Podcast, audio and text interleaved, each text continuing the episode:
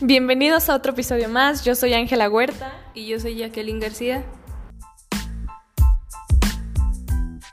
Hoy les hablaremos del Tratado de Libre Comercio de México con Japón.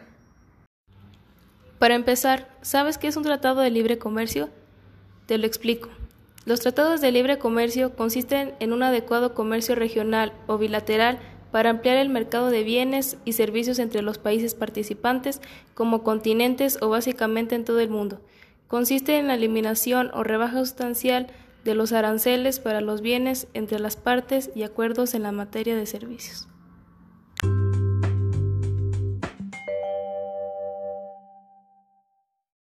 Bueno, el Tratado de Libre Comercio de México con Japón lo firmó Vicente Fox el 17 de septiembre del 2004.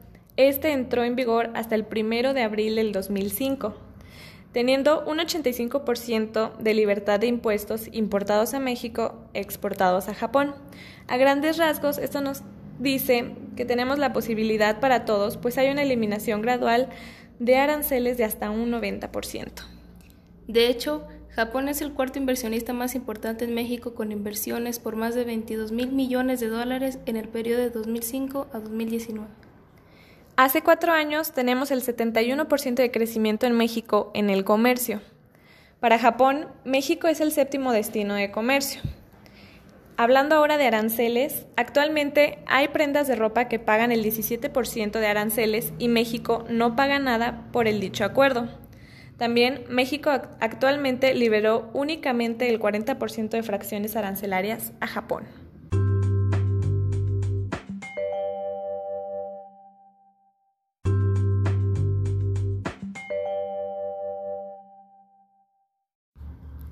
De las ventajas en el acceso de mercado de bienes, que es el que nos compete en esta investigación, México logró una apertura gradual para sus sectores productivos más sensibles.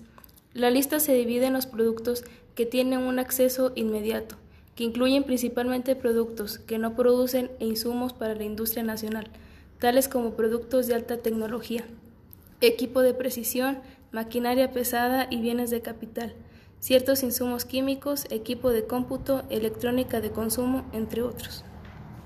Para esto, la desventaja que nosotros tenemos al ser nosotros un país de tercer mundo y estar con un país de primer mundo es que nos estamos abriendo a un mercado con mayor poder adquisitivo que el nuestro. Igual, no todos los sectores de la economía se benefician de la misma manera aquí en México como en Japón. Algunas de las cosas que Japón exporta a la industria mexicana son el equipo de cómputo, componentes automotrices, semiconductores, bienes de capital e insumos químicos, que sirven a su vez para fabricar productos que luego se exportan al mercado de América del Norte a los otros países latinoamericanos. Ahora, México exporta a Japón mayormente alimentos como carne de puerco, de res, pollo, naranja, jugo de naranja, manzana, mandarina, té verde, vinos como mezcal, tequila, otras frutas como guayaba, mango, limón, verduras como espárragos, entre otras.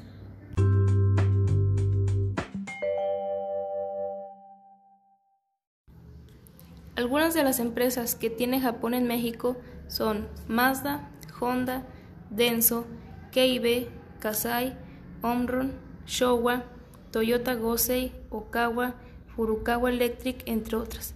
Como ya nos pudimos dar cuenta, la mayoría son empresas automotrices. En cambio, empresas mexicanas en Japón son mayormente de comida, ya que es lo que se da más importación, allá es la comida.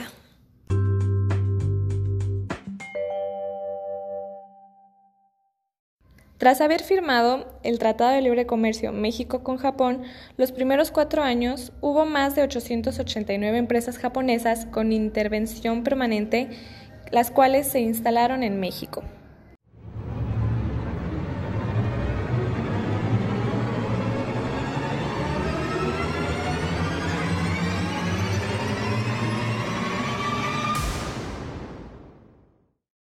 Y como les decía, el acuerdo contiene disciplinas en tres vertientes, liberación del comercio y la inversión, mejora del ambiente de negocios donde se reciben aportaciones del sector privado y cooperación bilateral que ha permitido fortalecer intercambios técnicos que apoyan la relación comercial. México y Japón seguirán trabajando para optimizar y fortalecer este acuerdo, aprovechando la oportunidad que representa acceder al mercado de Japón en condiciones preferenciales, con el objetivo de hacer crecer ambas economías para bienestar de nuestras naciones.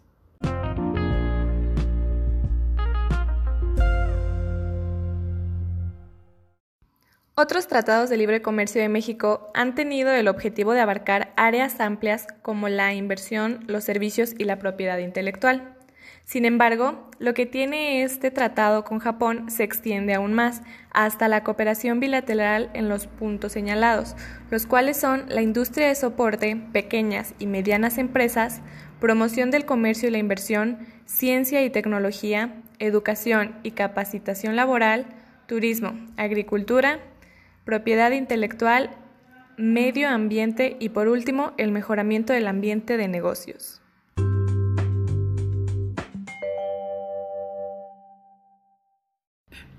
El Acuerdo de Asociación Económica de México y Japón.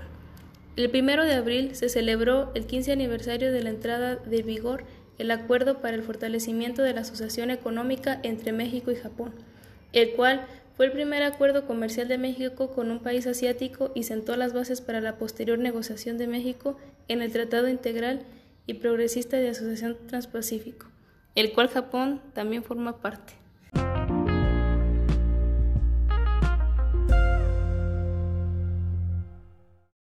Durante estos 15 años de vigencia del acuerdo, el comercio bilateral pasó de 11.774 millones de dólares en el 2004 a más de 22.000 millones en el 2019, y obteniendo como resultado Japón es el quinto socio comercial de México a nivel global y el segundo entre los países de Asia.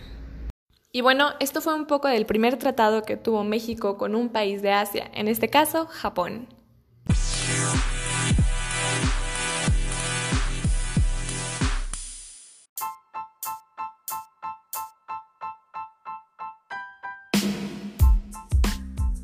Muchas gracias por escucharnos amigos. Estos, como pudieron darse cuenta, dijimos algunas ventajas, desventajas, algunos puntos de vista importantes sobre el Tratado de Libre Comercio de México y Japón.